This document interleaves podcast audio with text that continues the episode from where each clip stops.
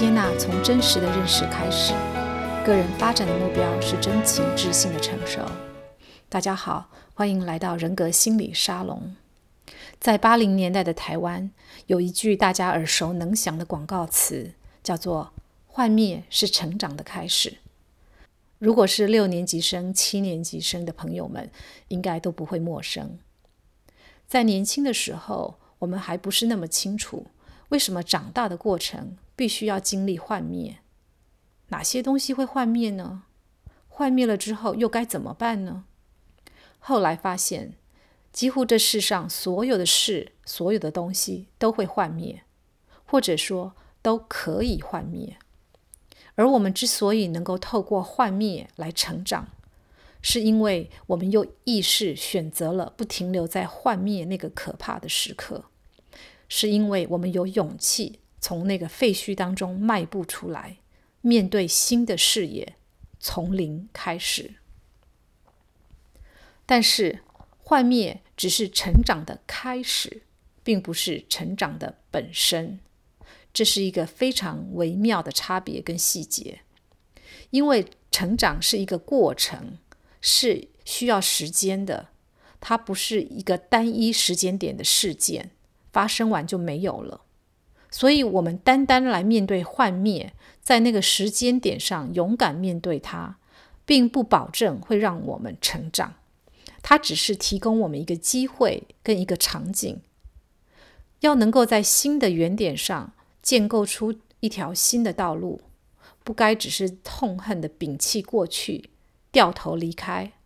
而是应该要奠基于幻灭这个事件所留下的材料，把它们重新赋予意义。在这个过程当中，也是让我们有机会对于自己是个什么样的人来重新认识及定义。个人这个字的英文 individual 源自于 indivisible 这个字，它的意思是不可分割的。它代表的是人所能划分界限的最小单位，也就像是哲学家莱布尼兹所谓的单子。每一个单子都是独立的、完整的，但是在众多的单子之间，却是有一个隐形的网路，互相作用。我们人生的前半段，我们对于自我的认知是非常的薄弱有限的。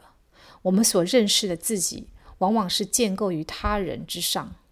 包括别人是如何看我们，如何衡量我们，包括我们把自己的理想、情绪投射在他人身上，或是不自觉地产生各式各样的心理情结。因为真正的孤岛是不存在的。身为人，我们无法不与身边的其他人有一定程度的心理连接。毕竟，人类是社群的动物，完全与他人隔绝的人，在心理上是无法真正的健全。但是，要认识到自己是一个完整的单子，然后进而融入众多单子的网络当中，并不是一件那么简单的事情。小时候，我们好不容易从幼儿起所建立的第一个自我认知，明白到自己与他人是不同的个体。原来我是单独存在的，我可以有不同的意见，选择不同的行为，展现自己的独特性。这是个人化 （individualization） 的阶段，它的宗旨在于强调个人的独特性。以及自己与他人之间的界限。到了青少年时期，我们开始进入一个个人化与社会化彼此拉扯冲突的阶段。社会化的力量开始增强了，它的目的是要预备我们能够进入社会当中，以满足合宜的社会规范或者是同侪文化。因此，在这个时候，我们会开始感受到同侪压力，我们会开始在乎朋友们的对我的想法，以及他们做些什么事情，我会想要去模仿，会想要跟他们一样。因此，我这个个人与他人之间的差异，在某些面向上会需要被缩小。我开始不自觉地会压抑自己与他人之间格格不入的一些想法或行为。社会化是一种同化作用，让自我意识的主权放下，或者是做部分的牺牲，以融入一个整体当中。从更深层的角度来解释，荣格更强调的是一种埋入潜意识的同化过程，也就是把外在的东西不自觉地收纳成为自己的一部分。个人化与社会化这两者哪一个重要？都重要，因为完整的人，他的个体性以及社会性都是缺一不可的。可是这两者又看似互相排斥，一个要强调个人的独特性，一个又强调在社会当中与他人的和谐性。在不知如何平衡这两者的情况底下，幻灭于焉产生。幻灭使我们对一些原本看似理所当然的人生原则开始产生怀疑。从出社会之后到接下来的几十年，我们一直处在这种拉扯以及不平衡的状态底下，所以造成的幻灭越来越多，关于人生及自我的问号也越来越多。可以说，个人化及社会化之间的拉锯战从青少年开始。就会跟随着我们一辈子。荣格心理学的个体化，它在英文上用的字是 individuation，是有别于我刚才所提到的个人化 individualization 的这样一个名词。荣格心理学里面的这个个体化，它其实强调的是两种力量共同交互作用，并不是单单的强调一个人的个人特性。并不是单纯的个人化，也不是单纯的社会化，而是把这两个力量加在一起，连续而且反复的运动，是两者并施。我可以用跳舞来做一个比喻，在这里呢，有两个舞者，有一个是想要出头的自我意识，另一个是想达到同化的潜意识。我们不需要去褒贬其中的任何一方。而是让他们一起跳一支双人舞，让他们俩在交手的过程中慢慢彼此协调，从原本的互相拉扯，甚至笨拙跌倒的动作，慢慢的进展到进退有致、节奏相合的美妙境界。这两位舞者，一个努力要凸显自我，另一个则努力要把自我意识压下去，然后希望能够混到一个。共同组成的化合物里面，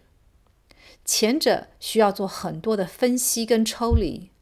而后者则需要做很多的协调及融合。在我们个人的成长过程当中，我们就是不断的一直经历到这两种不同的需要。荣格心理学所谓的个体化 （individuation），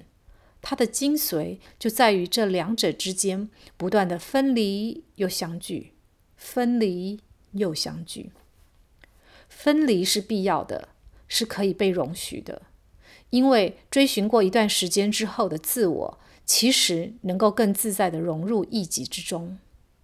相聚也是必要的，因为它提供了彼此一个统合的机会，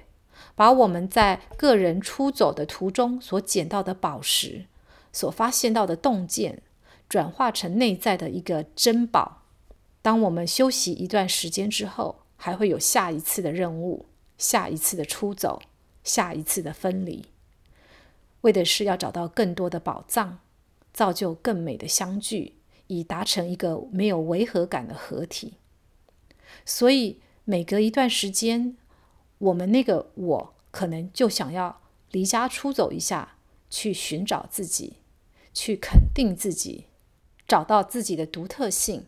但是不要忘记，每一次的离家出走都只是一个小小的旅程，都要再回来与社会化这样的一个任务，与他人、与我们身边的人重新建立一个内化的关系。